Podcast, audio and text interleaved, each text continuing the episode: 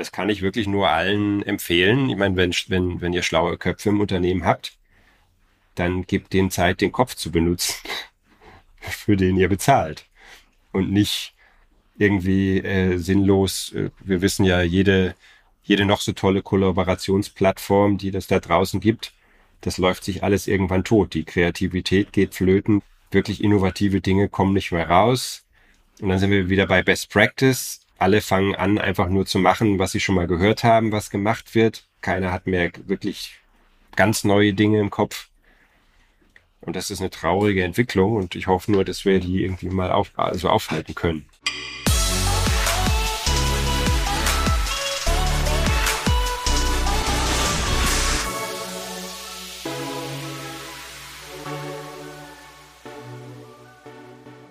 Hallo, mein Anspruch heute, wenn ihr mit der Folge fertig seid, ist, dass ihr nochmal ein paar sehr schöne Erfahrungen, aber auch kritische Themen, Fragen, Sichtweisen zum Thema Digitalisierung bekommen habt. Denn ich spreche gleich mit dem Dr. Tim Bottke und der arbeitet als Partner und Leader bei Deloitte und äh, ist nebenbei aber auch ähm, mit einer Professur unterwegs, äh, hat vor allen Dingen ein ganz spannendes Buch geschrieben. Und das Buch heißt der Digital Transformation Payday und geht so ein bisschen in die Abrechnung, was bringt Digitalisierung wirklich, wo kann man vielleicht auch viel besser machen, viel richtig machen, wo kann man vielleicht auch manche Standardargumente noch mal ein bisschen anders sehen und dann auch ein bisschen mehr Eigenverantwortung reinbekommen. Also das wird auf jeden Fall ein Thema sein. Da habe ich ähm, den Anspruch, möglichst viel aus den Themen rauszukitzeln. Ich freue mich aufs Gespräch gleich. Ich sehe ihn hier schon in der, in der Leitung. Er sitzt mir gegenüber sozusagen virtuell. Aber vorher bitte noch ein letztes Mal der Hinweis am 9. und 10. Mai gibt es wieder das OMR Festival in Hamburg.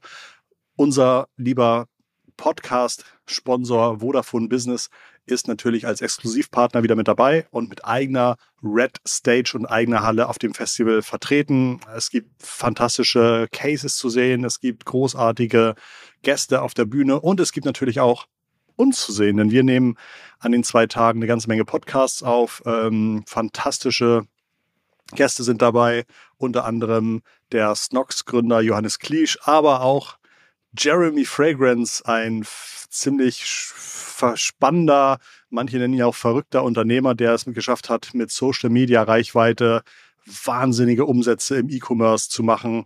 Ähm, und auf jeden Fall glaube ich, wenn man da aus dem Podcast rausgeht, hat man auch nochmal zwei, drei Dinge gehört, die vielleicht auch nochmal symptomatisch dafür sind, in welche Richtung die Digitalisierung geht und wo es überall Chancen und Opportunities gibt. Also mehr davon und was wann, wie, wo passiert, gibt es unten in den Shownotes zu sehen. Jetzt zu meinem lieben Gast. Herzlich willkommen, lieber Tim. Schön, dass du da bist. Christoph, ich freue mich über die Einladung. Ich freue mich, hier zu sein. Ich habe in der Vorbereitung gelesen, du bist 22 Jahre schon professionally unterwegs, ähm, habe aber auch gelesen, dass du gern japanischen Kampfsport magst. Also ich möchte eigentlich mit den wichtigsten Dingen anfangen. Was sind deine Learnings aus vielleicht sogar über 22 Jahren japanischem Kampfsport? Du, ähm, das, es gibt so ein wesentliches Learning daraus. Ähm, ist natürlich jetzt nicht so einfach, das auf, auf das allgemeine Leben zu übertragen. Aber es, es gibt äh, in dieser Philosophie eine, eine Sicht, die sehr spannend ist, dass es nicht darum geht zu gewinnen, mhm. ja, sondern darum nicht zu verlieren. Wo ist der Unterschied?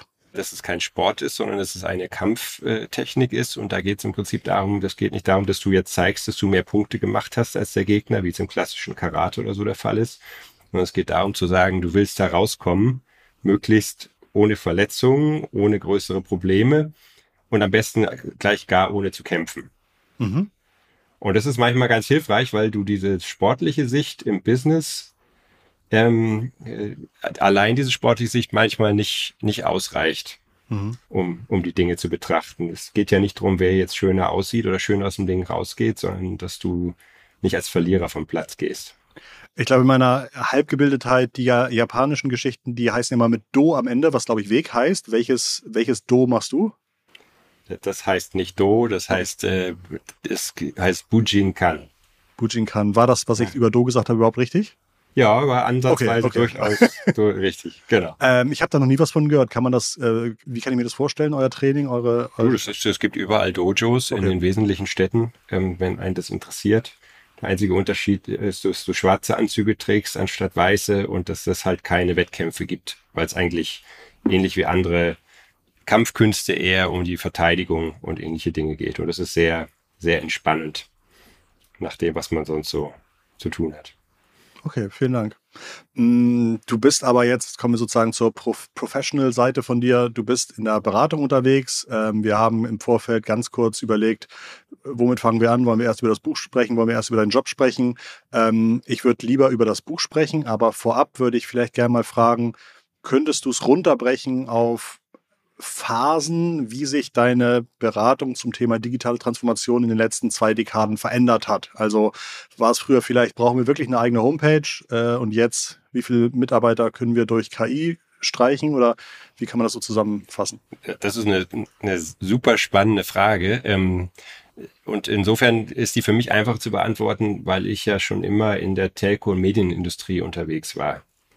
Also man könnte argumentieren, als ich irgendwie Anfang der 2000er meinen ersten Kunden betreten habe, war das schon ein digitales Projekt, weil alle, weil es kein anfassbares Produkt gab, außer, außer das Handset, weil wir über, über Apps gesprochen haben, damals äh, im PowerPoint, als das noch gar nicht denkbar war, wo wir uns ähm, Telefone angeschaut haben, die ersten 3G-Telefone für den Launch eines Operators, die irgendwie so wie so ein Backstein einem in der Hand lagen. Und ähm, insofern sind viele Themen, die dann später eigentlich mit dem iPhone ja vor allem erst wirklich massenfähig wurden, schon damals einfach bei mir gewesen. Ähm, und da ich ja in der Strategieberatung angefangen habe, gab es eigentlich nie irgendwelche Nischen in der Beratung. Also es ging immer darum, wie kann man das ganze Unternehmen ähm, schon damals auf Basis von digitalen Propositions zum Erfolg führen. Und das Schöne damals war ja, da gab es einen enormen Druck, weil das weißt du ja vielleicht, dass die ganzen Operators horrende ähm, äh, Geldsummen für ihre Mobilfunklizenzen bezahlt haben, für die sogenannten 3G-Lizenzen damals. Das war der Hans Eichel, der das damals gemacht hat, ne? Äh, über, es war, ich habe es in ganz Europa über verschiedene Operators gemacht ja, okay. und hm. über, genau, also das war in Deutschland besonders teuer. Hm. 100 Milliarden D-Mark waren das damals, glaube ich. Und der Business Case für diese ganzen Dinger, der hätte sich natürlich niemals gerechnet, wenn er drin gestanden wäre, alle telefonieren nur. Sondern du musstest dieses, damals hieß es ja noch Multimedia App oder Applications Thema, musstest du dir irgendwie reinfantasieren, damit es sich jemals wieder rechnet. Und das war so meine anfangs spannende Zeit. Das war auch toll. Ich habe dann irgendwie vier oder fünf Mobilfunker auch aufgebaut ähm, im Team mit immer mehr Verantwortung. Und dann kam ja, wurde dann die Telco-Industrie irgendwann nicht mehr sexy, ne, weil alle anderen angefangen haben, wir sind jetzt auch digital und das ist doch nur Infrastruktur und bisschen App und Telefonieren. Dann habe ich so ein paar Jahre lang eher so restrukturierungsnahe Themen gemacht. Ne, vor allem so bei Festnetzunternehmen, wo dann, die dann nicht mehr konkurrieren konnten mit den ganzen bunten Bildchen der Mobilfunker, die dann umgebaut werden mussten und so weiter. Das war so die zweite Phase. Und dann ging es langsam los, da schon das nannte sich damals noch anders, aber Technology-Driven Transformation, digitale Transformation, dass die Dinge dann immer mehr hochkamen und das immer Teil bei mir war. So, dass das sich so separiert hat, dass man wirklich sagt, wir machen jetzt digitale Transformation. Das ist so eher die letzte Phase gewesen, die ja schon fast wieder vorbei ist. Ne? Und mein, eins meiner wesentlichen Argumente in meinem Buch ist ja auch, äh, äh es gibt bei dem Begriff digitale Transformation nur ein Wort, was wichtig ist. Und das ist Transformation. Und was vorne dran steht, ist eigentlich nur ein Werkzeug. Und wie bei jedem Werkzeug kann das verschiedene Ausprägungen haben. Und wir haben heute tausende Milliarden mehr Möglichkeiten an Werkzeugen. Ähm, aber am Ende macht man das nicht, um irgendwie fancy in irgendeiner Ecke einen coolen MVP hinzustellen. Also zumindest ist das nicht mein Anspruch. Sondern entweder machst du es, um dein Unternehmen so aufzustellen, dass du im Wettbewerb dann eben doch gewinnen kannst, nicht nur nicht verlieren. Ne? Das ist dann vielleicht schon der Unterschied zum japanischen Kampfkünsten. Ähm, oder du kannst es auch bald lassen. Das ist natürlich für die Zuhörenden, die noch mitten in der digitalen Transformation sind, ein bisschen schmerzhaft, wenn du sagst, die digitale Transformation ist ja eigentlich vorbei. Ähm, wenn es vielleicht viele Unternehmen gibt, die sagen, also richtig, das passende digitale Pendant zu dem, was wir die letzten 50 Jahre gemacht haben, haben wir noch nicht gefunden. Aber ich, ich verstehe auf jeden Fall, wo du hin willst, beziehungsweise ich verstehe, was du meinst. Und äh, du hast es eben schon erwähnt, dein Buch heißt Digital Transformation Payday. Ich glaube, das ist letztes Jahr rausgekommen. Sozusagen der Tag der Abrechnung. Und da gehst du drauf ein, hat sich die digitale Transformation für Unternehmen wirklich ausgezahlt, glaube ich. Ja, genau. Und, ähm, und das ist geboren aus, dieser, aus diesem tagtäglichen Miterleben. Ne? Du hast, und ich bin auch, ich bin Te Technik-Geek. Ne? Das, ähm, das, ich bin ja nicht über die, all die Jahre in meiner Industrie, in meinem Sektor geblieben, weil ich Apps und digitale Solutions und so nicht mega cool finde. Ne? Ähm, aber es stellt sich schon immer mehr die Frage, was davon verändert wirklich nachhaltig strategisch ein Unternehmen in der Richtung, wo es auch in Zukunft den Wettbewerbern zeigen kann, dass es immer vorne ist und dass es ähm, nachhaltig erfolgreicher ist als die anderen. Und ähm, und daher kam auch die ganze Idee für den für die Forschung, die hinter dem Buch liegt, weil mich ein Kunde gefragt hat, Tim, wir wissen beide, was es, was nötig ist hier für das Unternehmen. Eine halbe Milliarde müssen wir reinstecken, müssen alles umbauen ganzen alten Systeme austauschen, durch moderne, tausendmal bessere Lösungen ersetzen, vom, vom Frontend bis ins Backend, müssen wir alles tun. Kostet aber eine halbe Milliarde, ähm, dauert viele Jahre. Und jetzt sag du mir doch mal bitte, du bist doch Berater, ähm, hast du einen Beweis dafür, dass das den Unternehmenswert wirklich steigert? Also ein Beweis, nicht Glaubenssätze oder religiöse Mantras oder. Mhm. Ich könnte mir vorstellen. Äh, ne? Mhm. Oder kannst du mir sagen, ähm, oder, oder ist für mich nicht die Variante besser zu sagen, ich äh, investiere 20 Millionen, ne, trage Turnschuhe, ähm, Jeans ab morgen statt dem Anzug, ähm, sag meinen Investor Relations Leuten, die sollen digital fünfmal in den Jahres Annual Report packen noch ein paar Buzzwords dazu, dreimal Agile, viermal mhm. äh, AI, würde man heute sagen, oder Generative AI, ist es nicht besser. Weil was, und ich mache das Erste, ne? ich glaube an das Richtige, wenn du mir sagst, dass es irgendeinen Beweis dafür gibt. Dass irgendeiner sich das mal angeguckt hat. Und das hatte niemand. Und dann bin ich losgelaufen, weil ich, ich hasse es, muss ich zugeben. Ich mag es überhaupt nicht, keine Antworten zu haben. Es ist vielleicht eine Beraterkrankheit. Dann dachte ich erst, dann mache ich halt eine, finde ich halt eine Antwort übers Wochenende, hat sich aber herausgestellt, dass das nicht ging. Ja, und drei, vier Jahre später gab es dann das Buch, ähm, weil es halt auch ein ganzes Weichen gedauert hat, das mal sauber zu machen. Und das war die Motivation dahinter. Ähm, und das ist gerade heutzutage, das, da konnte ja damals keiner mit rechnen, dann kam Corona und die ganzen Krisen, die jetzt ja heute über auf uns einprasseln. Das ist heute höchst aktuell und ich habe Unmengen Gespräche dazu, weil viele sind ja, so wie du sagst, entweder kurz davor, digital zu transformieren. Viele sind schon unterwegs. Viele haben Druck, da jetzt sich zu überlegen, kann ich mir das noch leisten? Und die müssen dann entscheiden, was lasse ich sein und was mache ich weiter? Und auf welcher Basis entscheidest du das denn? Wenn du nicht sagen kannst, der Teil schafft Wert und der weniger, was machst du dann nach, nach dem Alphabet oder nach dem Status oder du hast ja eigentlich zumindest kaufmännisch, wenn ich jetzt so meine Business School Professor Brille aufsetze, kaufmännisch hast du ja eigentlich keine andere Wahl, als irgendwie eine wertbasierte Entscheidung zu treffen. Und da kämpfen echt viele mit. Wie hast du die Inhalte aufgebaut? Was sind so die Kapitel oder machst du das so ganz wissenschaftlich? Äh, ähm, Beobachtungen, Hypothesen, Versuch zu widerlegen? Ähm, das, es gibt so zwei Teile. Also das Ganze geht immer an, an, an hangelt sich der, an der Idee lang, dass es halt einen Zahltag gibt, diesen Payday. Und, äh, und schaut einmal so das gesamte Ende-zu-Ende-Spektrum in der digitalen Transformation an und sagt, okay, was davon bringt mich dem denn schneller näher? Und was bremst mich aus? Das ist so der ganze erste Teil ne, vom Buch, der das einfach mal durchgeht über alle Technologien, die so äh, hype und wichtig sind. Also das einfach mal ein bisschen nüchterner einzuordnen, immer ganz simpel wenn ich das tue, bin ich schneller unterwegs zum Payday oder langsamer und vor allem die ganzen Kostenblöcke, die meistens nicht berücksichtigt werden, irgendwie ein, einfach mal auflistet und mal sagt, denkt da dran. Und der zweite Teil, der ist dann eher empirisch, kannst du wissenschaftlich nennen, aber das ähm, gegenüber der ursprünglichen Forschung ist das schon deutlich entwissenschaftlicht, würde ich sagen, um es ein bisschen einfacher lesbar zu machen.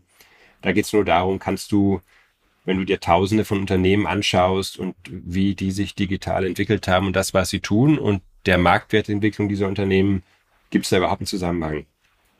Und ich muss ehrlich zugeben, als ich gestartet bin, und das war das Gute an diesem wissenschaftlichen Ansatz, ich wollte nicht, dass am Ende rauskommt, dass es einen Zusammenhang gibt. Es hätte durchaus auch sein können, dass da rauskommt, lässt sich leider nicht nachweisen, dass all das, was getan wird, irgendwie den Marktwert positiv beeinflusst. Und trotz allem war ich dann durchaus, das war ein schöner Tag, ähm, wo ich eine schöne Flasche Wein aufgemacht habe am Abend, als dann die Daten soweit da waren. Und klar war ja im Durchschnitt, ist es keine völlige Geldverschwendung, sondern schafft Marktwert. Das Problem ist nur, es war im Durchschnitt. Und du kennst ja diesen Witz, ne, den Statistikerwitz, der, der ist da wahrer als sonst irgendwo. Wenn du deinen, wenn du den Kopf im Ofen hast und die Füße in der Gefriertruhe, dann, dann bist du, bist du im Schnitt, ne? Im Schnitt hast du eine gute Temperatur, aber in der Realität bist du tot, ne? Ja, also nee, an meiner Reaktion hast du hoffentlich gemerkt, dass ich den Witz noch nicht kannte. Ja, und äh, das ist so, und genauso ist es da auch. Und da kommen dann die richtig spannenden Dinge her, ne? Weil du, du siehst, wenn du, und dann der zweite Teil des Buches geht da ausführlich drauf ein, je nachdem, was für eine Art von Unternehmen, aus welcher Industrie du kommst, wie stark du finanziell aufgestellt bist in deiner P&L, bist du asset heavy oder income light, also machst kaum Umsätze, ähm, äh, wie unterscheidet sich das im Einfluss auf den Markt? Market Value aus Sicht der Shareholder, der, der Eigentümer, muss man ja immer sagen. Der Marktwert ist ja eine subjektive Größe. Und das ist dann, das war dann eine sehr spannende Reise, weil da schon rauskommt, die Varianz ist extrem. Also, dass der Durchschnitt positiv ist, liegt jetzt nicht daran, dass alle leicht positiv sind, sondern es liegt daran, dass ein paar deutlich positiv sind und ganz viele Verlierer die Gewinner runterziehen. Und zwar dramatisch. Ne? Kannst du die vielen Gewinner und die vielen Verlierer in Gruppen packen, sodass man das äh, jetzt ein bisschen besser versteht, was vielleicht besonders hilfreich oder besonders nicht hilfreich ist? Das ist, glaube ich, nicht so einfach jetzt in einem hier in unserem äh, Forum, in unserer Diskussion zu sagen. Aber du, das hast, also ich glaube, was wichtig ist zu, und, zu verstehen, ist, dass, das, äh, dass du dir ganz klar anschauen musst, das kannst du auch anhand, der Daten machen, in welcher Industrie bist du unterwegs. Auch dieses Bashing von einzelnen Industrien, die sagen, ihr seid ja hinterher, ist per se so nicht richtig, ne? sondern du musst es immer im Kontext sehen. Die, die Eigentümer bewerten, selbst wenn wir als Kunden durchaus sagen, aber bei Amazon geht es doch viel besser, heißt es nicht automatisch, dass der Eigentümer sagt, irgendwie kostet es, was es wolle. Der Versicherer muss jetzt gleich morgen eine Amazon Customer Experience bieten, weil, das ist ein schönes Beispiel, auch die verstanden haben, dass der Versicherer und der Marktwert des Versicherers von Intransparenz lebt. Das wissen wir alle. Ne? Also irgendwann kommt der Punkt, wo die Transparenz geschaffen wird und dann hast du ein Problem, aber vorher verdienen alle trefflich daran, dass du diese Transparenz nicht hast. Und deswegen musst du als Versicherer dich entscheiden, wann springst du auf diesen Zug auf oder wartest du noch ab. Das ist strategische Entscheidung, kann man kein allgemeines Blaming machen. Was interessant war, wenn man bei den Financials ist, du fragst jetzt nach Gruppen. Mhm. Ähm, ich habe Diskussionen mit mehreren Chief Digital Officers gehabt mittlerweile, die durchaus eine rief mich an und sagte, Mensch, ich habe dein Buch jetzt gelesen, ich glaube, ich kündige jetzt. Und sage ich, wieso denn? Das war jetzt nicht meine Absicht. Sagte, weil ich habe jetzt verstanden, warum in meinem Unternehmen, was ähm, sehr Cashflow-heavy ist, also hohe Dividenden auszahlt, ähm, äh, eine sehr starke Cash-Balance hat, ähm, sehr viele Assets hat, warum, selbst wenn ich mich totstrample, ähm, das irgendwie nicht keinen interessiert, aber jetzt das kein nicht riesig, zu riesigen Movements führt. Und sagt, und die Daten haben gezeigt, dass, dass die Bewertung scheinbar bei solchen Unternehmen wesentlich stärker durch diese finanziellen Themen getrieben wird und durch die Fantasie, die durch Digitalisierung subjektiv kommt, kaum eine Rolle spielt. Und dann sagt er, ja, was mache ich jetzt? Ich muss es trotzdem tun, aber ich wäre jetzt besser und es zeigen auch die Daten, Unternehmen beispielsweise, die geringe Umsätze haben oder sogar Cash verbrennen und so weiter, die haben es viel leichter, mit erfolgreichen Themen eine Fantasie zu kreieren bei ihren Eigentümern. Oder spielt es eine wesentlich größere Rolle? Das fand ich total faszinierend, weil man würde ja eigentlich erwarten, dass irgendwie die alten, eingesessenen, traditionellen Unternehmen, dass die Shareholder da einen große, großen Wert drauf legen, aber im Wesentlichen wollen die erstmal nur Geld sehen. Du hattest eben das Beispiel mit der, mit dem Kühlschrank und dem Ofen. Ähm, es gibt ja, oder bei vielen Unternehmen, die sagen oder die gemerkt haben, wir müssen, wir müssen jetzt irgendwie doch mal mehr Digitales machen. Ja. Die haben dann, manche haben versucht, ganz groß die ganze Unternehmung umzukrempeln. Andere haben versucht, wir mieten uns günstige Büroräume, schmieren da Graffiti an die Wand und sagen, hier entsteht jetzt der Hub von uns. Ja. Ähm, kann man sehen, was davon sich anscheinend mehr rentiert? Das geht ja in die Richtung, äh, die, die wir vorhin schon kurz diskutiert ja. hatten, ne, dass der, mein Jeans Kunde sagt irgendwie so. Jeans und 20 Millionen. Und die Antwort ist ziemlich simpel, ähm, aber auch ähm, eindeutig. Ähm, in dem Buch rede ich von drei Sphären, wo du mit digitaler Transformation anfangen kannst. Du kannst an der, das ist englischsprachig, also an der Frontier, also an den Außenbereichen deines Unternehmens anfangen. Das machen auch viele. Gibt gute Gründe dafür, weil es einfacher ist, weil es auch nicht weh tut. Sind die Außenbereiche die Touchpoints oder was sind, sind die Außenbereiche? Das sind, das können verschiedene Bereiche sein. Es mhm. können einmal sein, so wie du sagst, dass du einen Hub gründest, mhm. irgendwo außerhalb, am besten noch in Berlin, mhm. ne, ähm, und, ähm, und dort einfach mit neuen Dingen experimentierst. Das kann ein Außenbereich sein. Ein Außenbereich kann sein, dass du mit deinen Frontends anfängst. Ne, das haben viele Banken beispielsweise gemacht. Ich war im Vorstand von einer sehr erfolgreichen Bank, die in allen Digital Rankings ganz vorne ist und die haben mir eine Stunde lang stolzest und echt beeindruckend erzählt, was sie alles schon gemacht haben und was eigentlich schon alles automatisiert und KI gestützt und so weiter abläuft. Und als dann der Vorstand raus war, kam dann der Chief Information Officer zu mir und sagte, Mensch, aber ich wollte es dir auch nochmal gesagt haben, du hast schon recht mit dem, was du gesagt hast, weil im Backend haben wir nichts gemacht. Ja, also Frontend sind dann zum Beispiel die Apps, die Webseite, die genau. Angebote, Support, genau, Tickets genau. eröffnen genau. und so weiter, aber genau. wo das alles dann gespeichert wird. Hinten in den alten Legacy-Systemen und äh, wenn wer Banken ein bisschen kennt, weiß, dass das mhm. irgendwie ein Riesenverhau ist. Da haben die nichts gemacht. Und, ähm, und jetzt zu deiner Frage zurück. Das ist schon so, dass du, wenn du nicht von vornherein mitdenkst, wie du, es ist nicht falsch, an der Frontier zu starten. Aber wenn du nicht von vornherein mitdenkst, wie du das irgendwann zurückbringst in dein Kerngeschäft, dann ist das keine Transformation an sich. Ja, dann kannst du manchmal gemeinerweise eher sowas wie Digital Washing. Ne? Alle sprechen von Greenwashing heutzutage.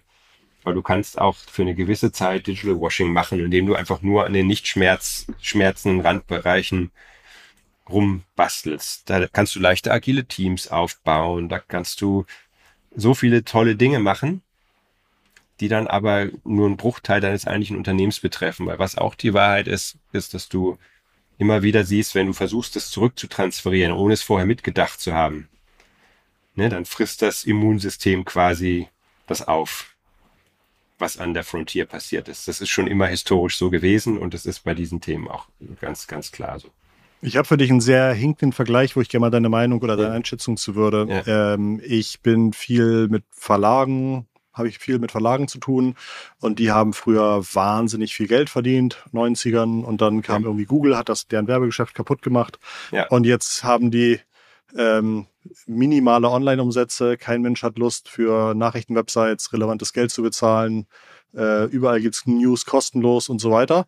Und bei denen hat das eigentlich nirgendwo wirklich gut geklappt, dass sie sagen, wir haben etwas gefunden, was das alte ersetzt oder vielleicht sogar noch besser macht. Also bis auf ganz wenige Ausnahmen gibt es das so ja nicht. Aber bei euch in der Telco-Branche, da hätte ich natürlich auch gedacht, klar, für SMS muss ich früher sechs oder acht Cent bezahlen. Endlich ist WhatsApp da. Ich werde nie wieder mehr Geld für meine Telefonrechnung bezahlen als 8,90 Euro für die Verbindung und habe dann nur noch WhatsApp. Und trotzdem geht's ja den Telcos ziemlich gut. Ja, Glaubst du, das ist ein Industrievorteil, dass man digitale Produkte definieren kann, die am Ende dann doch irgendwie Geld wert sind? Oder glaubst du, das ist einfach das Nicht-Können von Branchen, die einfach nie mit Technologie zu, zu tun gehabt haben? Ich, ich, glaube, ich meine, das ist ganz simpel. Die, der, der Unterschied zwischen einem Medienunternehmen und einer Telco ist, dass das Medienunternehmen die Infrastruktur besitzt, äh, die uns erlaubt jetzt, dass wir hier sprechen ähm, und ähm, das Medienunternehmen, wenn es sein Content verbreitet, auch immer wieder die Infrastruktur der Telcos benutzen muss. So, und die, und trotz allem war die Telco-Welt ja, äh, die ja sehr hochmargig immer war, ähm, auch weil die Preise sehr ordentlich sind. Ähm, ne, aber man muss zurückdenken, die horrend teure Lizenzen, die bezahlt wurden. Also am Ende äh, haben wir äh, als Steuerzahler alle daran verdient, dass die Telcos so hohe ähm, Fees für ihre Lizenzen bezahlt haben. Ne? Die, ähm, Und das können die nur refinanzieren, indem sie halt in irgendeiner Art und Weise halt auch angemessene Entgelte für ihre Dienste verlangen. Aber trotz allem sind die ja sehr unsexy auch gewesen, bis Corona kam. Ne? Und plötzlich war der, der alte, irgendwie langweilige Telco-Carrier kritische Infrastruktur. So. Und das unterscheidet die beiden schon. Ähm, und für kritische Infrastruktur hast du schon immer, und das sehen wir jetzt bei Energie, wirst du auch in Zukunft immer ein gewisses Premium verlangen können. Und das unterscheidet die Medien von den Telcos. Ne? Du kannst natürlich sagen, der Content ist die, das Kritische, was uns alle am Leben hält als Gesellschaft. Und wenn wir, wenn die Medienunternehmen alle wegsterben, was ein Albtraum wäre das, wenn du nicht unterschiedliche Sichten und Meinungen hast. Aber die können nicht da, die können nicht verlangen zu sagen, ähm, uns gehört die Infrastruktur, du musst dafür bezahlen, auf dieser Infrastruktur zu sein. Bis auf einzelne, aber die, auch die Verbindung. Meistens haben wir dann eher die Telco-Unternehmen, Medienunternehmen gekauft, weil sie gesagt haben, ich will nicht nur für den Zugang bezahlt werden, sondern ich will auch für den Content bezahlt mhm. werden. Fallen dir ein, zwei total smarte Turnarounds von alten Unternehmen ein, wo du wirklich sagst, das ist brillant gewesen, Hälfte äh, Effort, Hälfte Luck, aber im, im Ergebnis einfach brillant?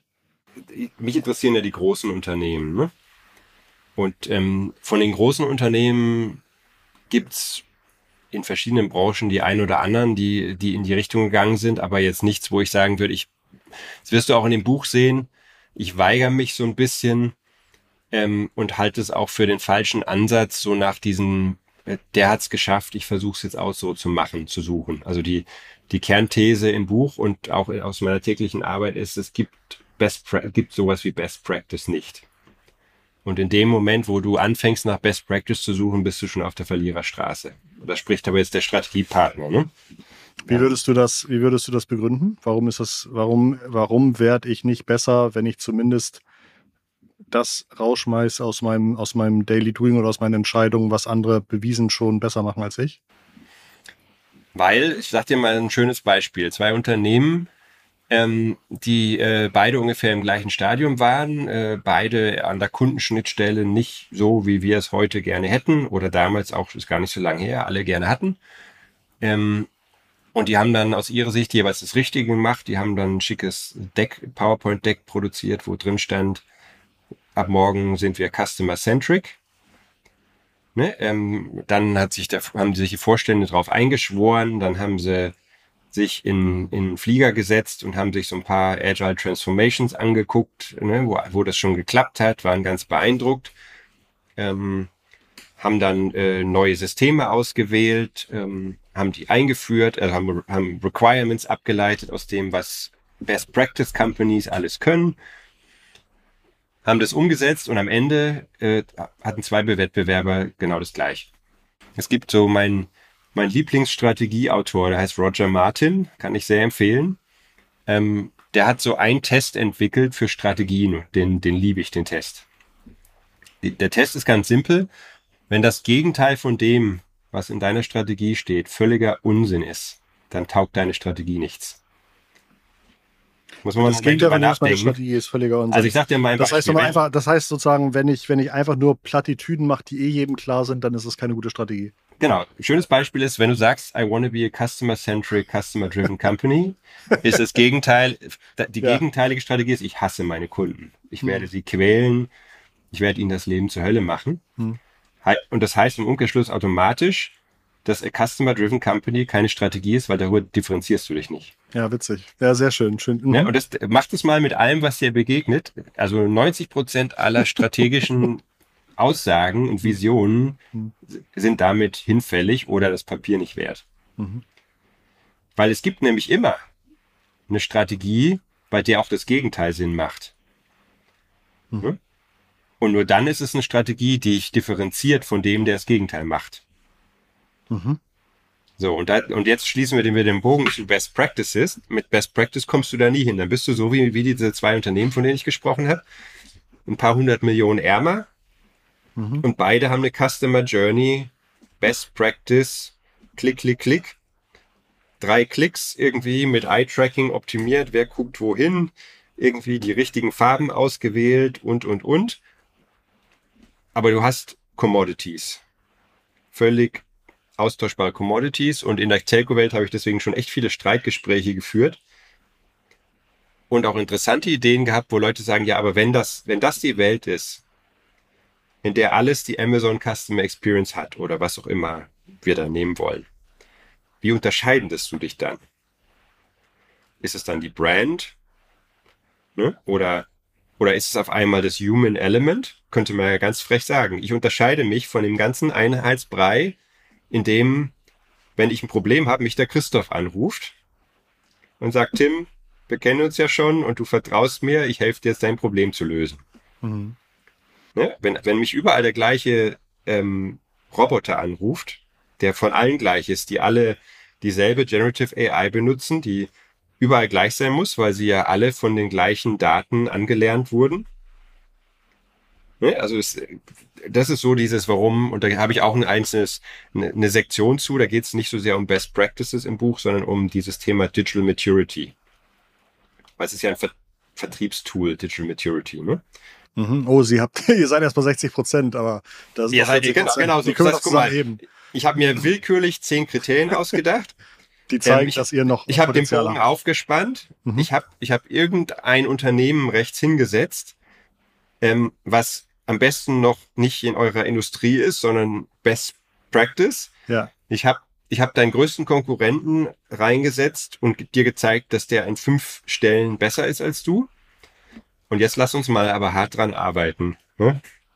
das zu beheben. Das Problem ist nur, diese Maturity Frameworks, dann sind wir bei Best Practice. Es ist ja, die Annahme dahinter ist ja, dass der dann aufhört.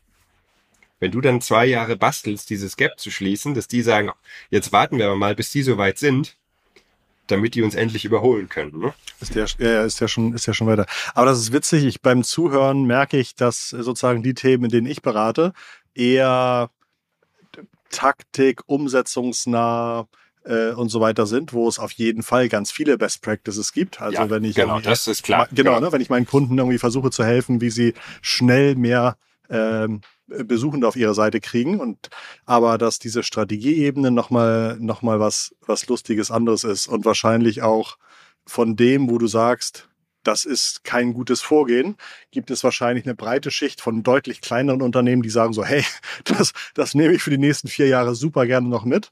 Aber dass es natürlich wirklich schwer wird, wenn man ganz vorne eine ganz große Nadel zu bewegen hat. Ähm, äh, das, das, also das wurde mir jetzt gerade irgendwie beim Gespräch nochmal noch mal deutlich. Das Aber auch, auch für die kleinen Unternehmen, ne? Ich meine, mhm.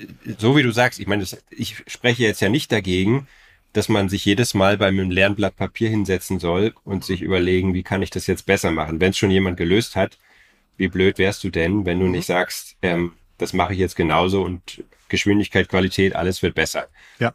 Aber auch kleine Unternehmen ähm, sollten sich schon überlegen, das ist ja wie so eine Reise, auf die du gehst, ohne dass du, ähm, ohne dass du vorher dein Ziel gebucht hast. Ne?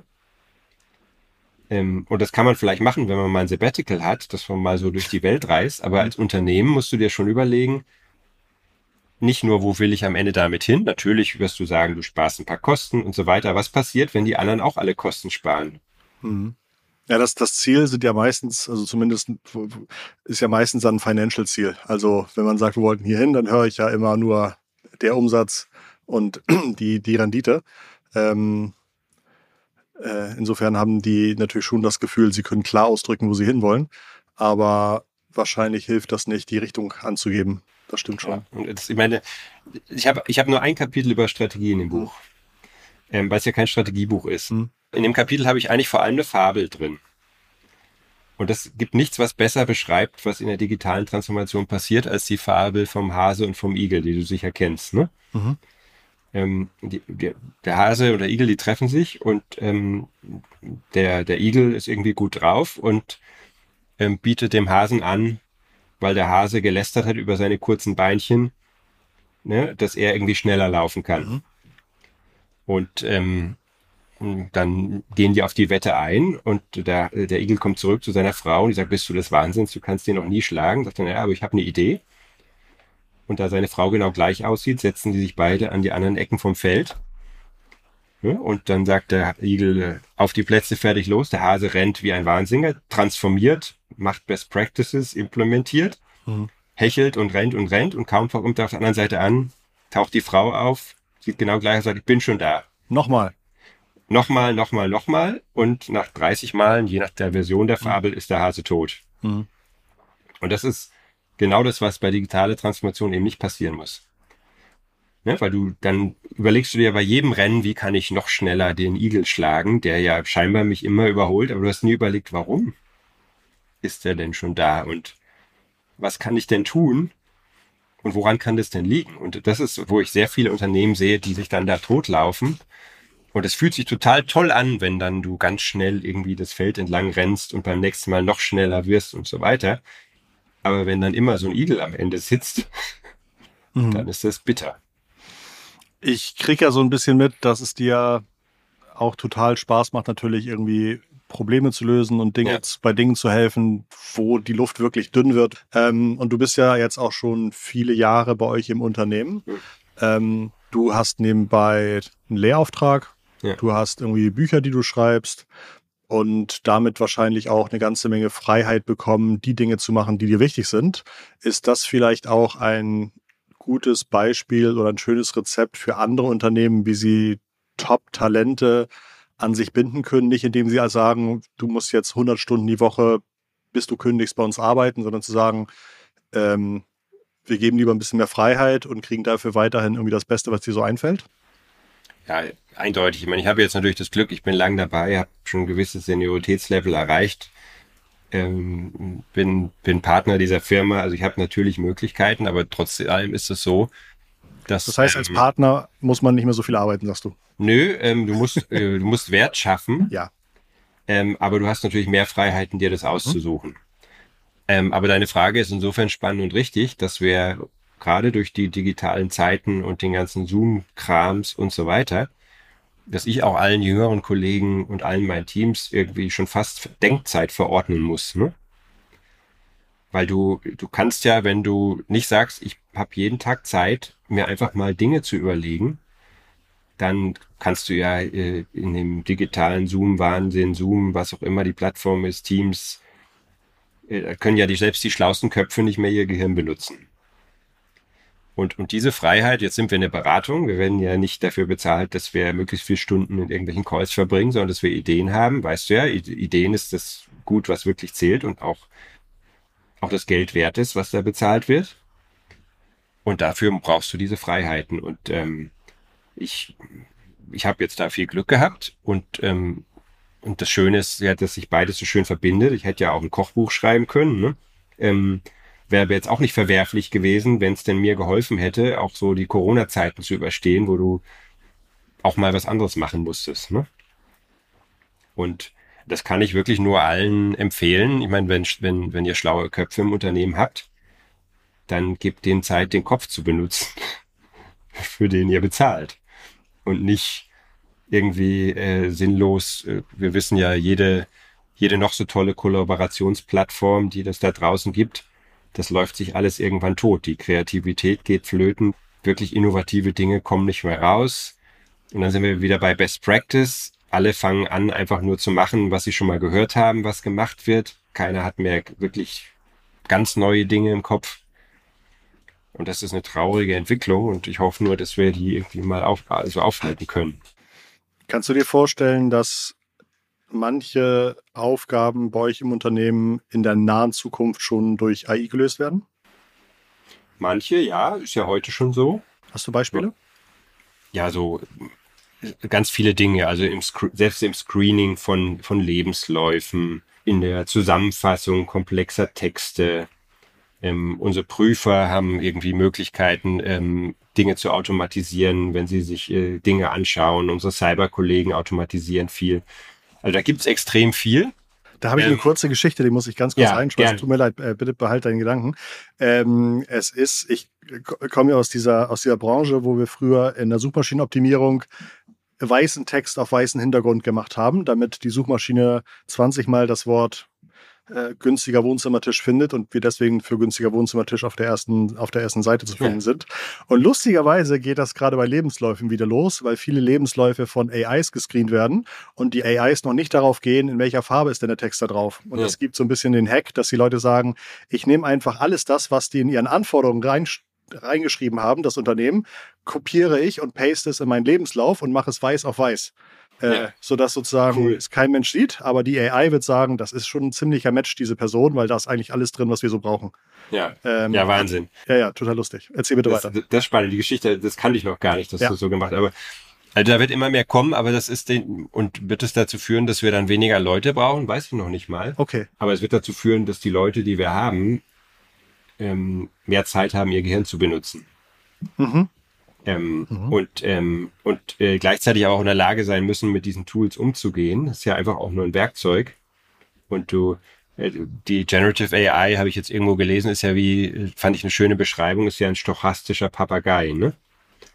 Ähm, also der, der nachplappert, ähm, mhm. was, was im Prinzip aus dem äh, angelernt wurde. Und der, und ja. das wird sich.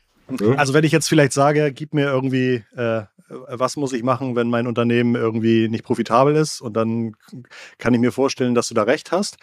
Ähm, ich schmeiß da gerade irgendwie ganz viele Dokumente irgendwie in ein Verzeichnis und habe dann so ein Skript geschrieben, das mir dann äh, hilft, ähm, wo in den Dokumenten sind logische Widersprüche. Ja. Also, dass mir sozusagen als, als Tool hilft, einfach viel schneller Dinge zu finden, für die ich sonst, die ich sonst gar nicht hätte manuell machen können oder sowas. Ähm, bei, bei sowas finde ich AI wahnsinnig spannend. Ja gut, aber guck mal, jetzt würde, jetzt ist ja dein Wertbeitrag, der war ja dann vorher nicht, dass du diese Dokumente händisch durch, durchsucht mhm. hast, stundenlang. Mhm. Das ist ein schönes Beispiel. Dein Wertbeitrag ist ja jetzt, dass du in der Lage warst, ein neues Werkzeug sofort zu nehmen mhm. Und da was Cooles draus zu machen, um mhm. entweder das Gleiche zu erreichen wie vorher oder was zu erreichen, was du vorher eh nie gemacht hättest, weil mhm. keiner Bock gehabt hätte, diese Dokumente sich so im Detail anzuschauen, und man es auch nicht hätte bezahlen können. Mhm. Und insofern würde ich sagen, darf man da keine Angst vor haben, aber mhm. gleichzeitig ist es auch vielleicht ein bisschen, bisschen naiv, weil man darf halt nicht unterschätzen, wie viele Jobs es da draußen gibt, die einfach doch relativ einfache Dinge in großen Voluminas ähm, händisch tun. Mhm. Und, und dann, dann deswegen finde ich es dann auch, auch ja nicht in Ordnung zu sagen, das ist doch toll, dann können die sich zukünftig mehr kreativen Aufgaben widmen. Das setzt ja erstmal voraus, dass die gerne diese kreativen Aufgaben machen möchten und uns auch können. Mhm.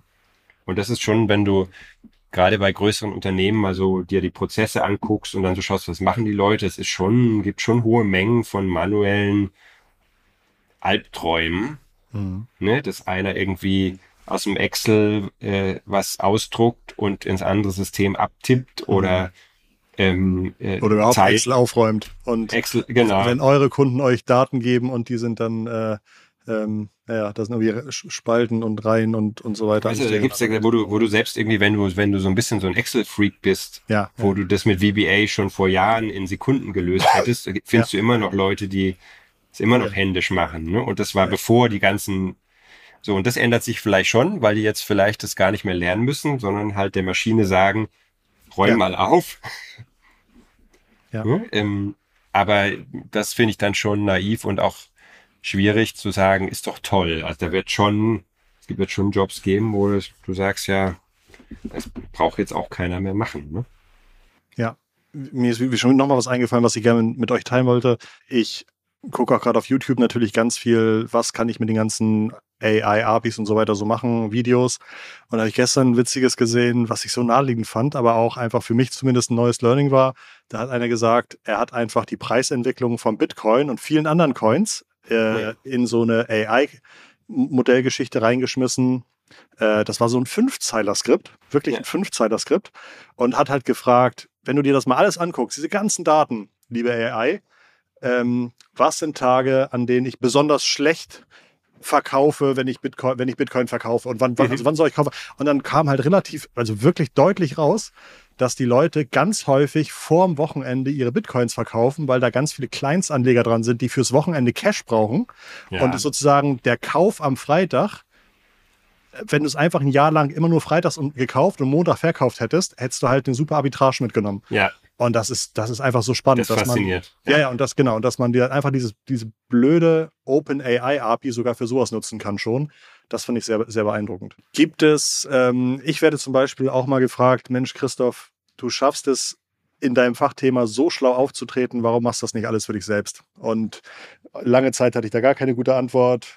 Inzwischen denke ich so ein bisschen, manche Sachen würde ich schon auch nochmal selbst gerne machen, aber bei anderen Sachen ist das irgendwie Teamwork. Manche haben irgendwie Bock daran, Opportunities zu finden und irgendwie gute, erfolgreiche Best Practices von anderen sich irgendwie abzugucken. Und manche haben einfach Lust, irgendwie durchzupowern, Leute zu führen ähm, und sowas zu machen. Und deswegen finde ich das sozusagen äh, gar, nicht, gar nicht problematisch oder gar nicht schlimm, dass es da einfach so eine Verteilung von Interessen und auch Fähigkeiten und, äh, und Kompetenzen gibt. Aber gibt es so eine Beraterkrankheit oder sowas, wo du selber sagst, ja, das ist schon ein Thema, da weiß ich, wie es besser laufen könnte, aber selbst mir fällt es schwer, obwohl ich komplett überzeugt bin, dass ich weiß, anders könnte man es eigentlich besser machen. Also hast du so ein, zwei Berater-Charakterzüge an dir, die dir selber schon manchmal auffallen? Naja, es ist schon so. Ich bin halt, äh, ich, du kannst ja auch zu Recht fragen, Tim, jetzt hast du schon so viel gemacht. Äh, ne? Ja. Das ist ja eine ähnliche Frage, warum bist du nicht Unternehmer geworden? Ne? Ja. Und ähm, und, und deswegen arbeite ich auch gern in, in der, also in, in der Beratung, in der ich unterwegs bin, weil du, genau wie du sagst, es lässt sich nicht alles in einer Person vereinen und ich bin dann, ne, merkst du ja auch mhm. durch mein Buch und vieles andere, ich bin halt eher ein strukturierter Analytiker, der sich system, systematisch Dinge anschaut. Ähm, und ich habe auch Ideen, aber so richtig abgefahrene Ideen, und da stehe ich enorm drauf. Mhm. Da brauche ich an Teams, ne, die die sagen, ja, und, den, und den, die auch die Freiheit haben müssen, dass meine Struktur sie nicht auffrisst. Ne? Und das habe ich über die Jahre schon gelernt. Mhm. Ähm, ich komme ja aus einer sehr strategielastigen Ecke, aber jetzt in, bei Deloitte haben wir ja alles von, von Strategen über Agency, Kreative, ähm, Umsetzer, Finanzspitz, alles. Ihr seid in Deutschland 10.000 Leute, oder? Ja, genau. Und weltweit 400 irgendwas tausend ständig wachsend. Also es, es gibt da nichts, was es nicht gibt und das, das ist faszinierend. Gerade weil in Leuten, die man, wenn man eine zu engständige Sicht hat, vielleicht früher mal unterschätzt hätte, ja. schlummern meistens die besten Ideen. Ne? Und ähm, weil die einfach eine ganz andere Sicht auf die Welt haben. Das versuch, deswegen versuche ich auch immer alle meine Teams möglichst bunt zu haben. Mhm. Ähm, weil dann sind wir wieder bei dem Punkt von vorher. Wenn ich die Antwort schon wüsste, das sage ich immer auch zu meinen Teams, Kollegen, wenn es die Antwort schon gäbe, dann sind wir auch wieder bei Best Practices, ne? Mhm. Also in meiner Art von Projekten. Ähm, dann hätte uns keiner angerufen. Also haben wir das Glück und das Pech gleichzeitig, dass es hier um ein bisher in der Form so nicht gelöstes Problem geht und es deswegen auch keine Idee erstmal schlecht sein kann, weil wir müssen erstmal alle auf den Tisch und das, das macht riesen Spaß. Und das, das treibt auch die Teams an, weil du, wenn du sagst, guck mal, keiner zahlt unseren Tagessatz mhm. dafür, dass wir Best Practices kopieren und PowerPoints draus machen. Wo liegt so ein Tagessatz bei euch? Das ist eine große Range. Eine große Range, aber auf jeden Fall groß. Groß ist das Wort. Ne? Also, aber es ist immer das, also ich sage immer so schön, es ist preiswert. Ja, preiswert, das ist den Spruch, versuche mhm. ich auch manchmal. Manche Kunden finden es gut. Manche, manche finden es nicht so lustig. Manche finden es nicht so gut, aber ist ja auch schon mal, also sozusagen, man muss ja auch äh, sich positionieren, welche Kunden man ja. haben will, welche nicht. Aber, aber das ist schon so, dass der, dass der Weg sich immer mehr dahin, und das ist auch gut so, ja. dass auch die Value-Based Bezahlung, also dass wir dass man im Prinzip sagt, guck mal, ähm, wir sitzen zusammen in einem Boot, wir arbeiten zusammen dran und am Erfolg lassen wir uns gemeinsam messen und profitieren auch alle davon. Und das ist eigentlich auch der beste Weg, der aber auch nicht immer so so einfach geht. Und das der ist, ist vor allem nicht einfach, wenn man sagt, hier ist mein Experteninput, ich habe alles geleistet, was ich leisten konnte. Schade, dass du es gar nicht umgesetzt hast. Ja, genau. Und, und du darfst auch nicht zu, zu confident sein. Ja ähm, weil natürlich dieses Value Base auch heißt, es gibt, also Value Base kann ja nicht heißen, das ist der normale Preis minus irgendwas und wenn es ja. gut läuft, ist es der normale Preis, sondern muss ja auch ein Plus geben. Ne? Ja, ja. Und ähm, aber das entwickelt sich immer mehr dahin und du bist jetzt bei den Beraterkrankheiten, ähm, also die das Schlimmste, was passieren kann, ist einfach Copy-Paste. Mhm. Und, und gerade wenn es hohen Zeitdruck und so weiter gibt und irgendwie alle sagen schnell, schnell, schnell, dann muss man sich immer wieder zwingen zu sagen, das heißt Berater, ne? Mhm. Und Berater heißt irgendwie eine eigene Meinung zu haben und darüber nachgedacht zu haben, weil sonst kannst du nicht beraten. Mhm. Und, und da muss man gerade in der heutigen Welt, wo du irgendwie, wenn du nicht aufpasst, wie vorher gesagt, von morgens bis abends in irgendwelchen Zoom-Calls abhängst, mhm. ähm, wann denkst du denn dann mal nach, was dein Rat ist? Mhm. Und das muss man dringend abstellen. Und da haben mir die letzten Jahre echt geholfen, weil ich mir ja, um das alles parallel irgendwie hinzukriegen, habe ich einfach brutal priorisiert. Mhm. Ich habe halt immer gesagt, okay, ich mache jetzt erstmal die Dinge, ähm, wo, wo es einen Unterschied macht, wenn ich drüber nachdenke und ähm, was voranbringe. Und all die Dinge, ähm, die, äh, wo ich ein Excel abtippe, um es ins andere reinzutippen, habe ich ein Glück nicht so solche Aufgaben gehabt, aber selbst da haben wir Formulare intern, die irgendeiner ausfüllen muss. Das muss irgendwie anders gelöst werden. Und da, da muss man echt drauf achten. Und jetzt haben wir den perfekten Bogen zum, zum Anfang gefunden. Sehr gut. Ähm, danke dir. Wir haben etwas länger gesprochen, als wir es normalerweise tun. Wahrscheinlich auch, weil ich mal gucken wollte, ob ich äh, ähm, beratermäßig mir ein, zwei Sachen von dir, die, die aus den Rippen leiern kann, die ich selber sozusagen jetzt in, mein, in meine Arbeit einbauen kann. Das fand ich sehr gut. Ähm, das Buch verlinken wir unten in den Shownotes. Lieber Tim, das war sehr hilfreich, sehr in informativ. Ich danke dir, hat mir Spaß gemacht, war schön für mich. Und ähm, zwei Sachen habe ich mir hier nebenbei notiert. Äh, da werde ich nochmal drüber nachdenken. Auch vor allen Dingen so diese Nachdenkstunden zu schaffen. Das ist äh, total gut. Priorisieren und Nachdenkstunden schaffen hat leider war nie verkehrt, wenn ich das mal eine Zeit lang durchgehalten habe. Finde ich sehr gut. Äh, top. Ich würde sagen, Super. kommst du eigentlich zum OMR-Festival im Mai? Ich werde ich werd selber da sein. Ähm, ah. Ich werde auch ein bisschen was zu dem Buch erzählen bei uns am Deloitte-Stand. Ähm, am 9., glaube ich, an dem ersten Tag nachmittags am Deloitte-Stand, irgendwie 14 Uhr rum. Dann sehen okay. wir uns ja vielleicht da dann auch. Ich werde mal versuchen, euch zu finden. Das ist zwar alles ja. sehr groß, aber ich glaube, das, das kriege ich hoffentlich gerade noch hin. Danke dir vielmals für deinen Input. Ähm, ich hoffe, wir sehen uns dann im Mai in Hamburg. Und an euch, liebe Freunde zu Hause und Freundinnen zu Hause, würde ich mal sagen, ich hoffe, da waren ein, zwei Gehirnmassagen mit dabei, die euch auch ganz spontan helfen können, Dinge nochmal zu hinterfragen oder Dinge anders zu sehen oder auch Dinge auszuschließen. Ich glaube, das, was der Tim gesagt hat, die richtige Frage stellen, ist auch einfach ein wahnsinnig werttreibender Tipp, wenn man den gut beherzigen kann. Ich bedanke mich wie immer bei Vodafone Business, die diesen Podcast jede Woche Montag möglich machen und würde sagen, wir hören uns nächste Woche Montag wieder. Das war's von dieser Woche. Habt eine gute Zeit und bis dahin ganz liebe digitale Grüße von Tim und von Christoph. Ciao, ciao. Tschüss.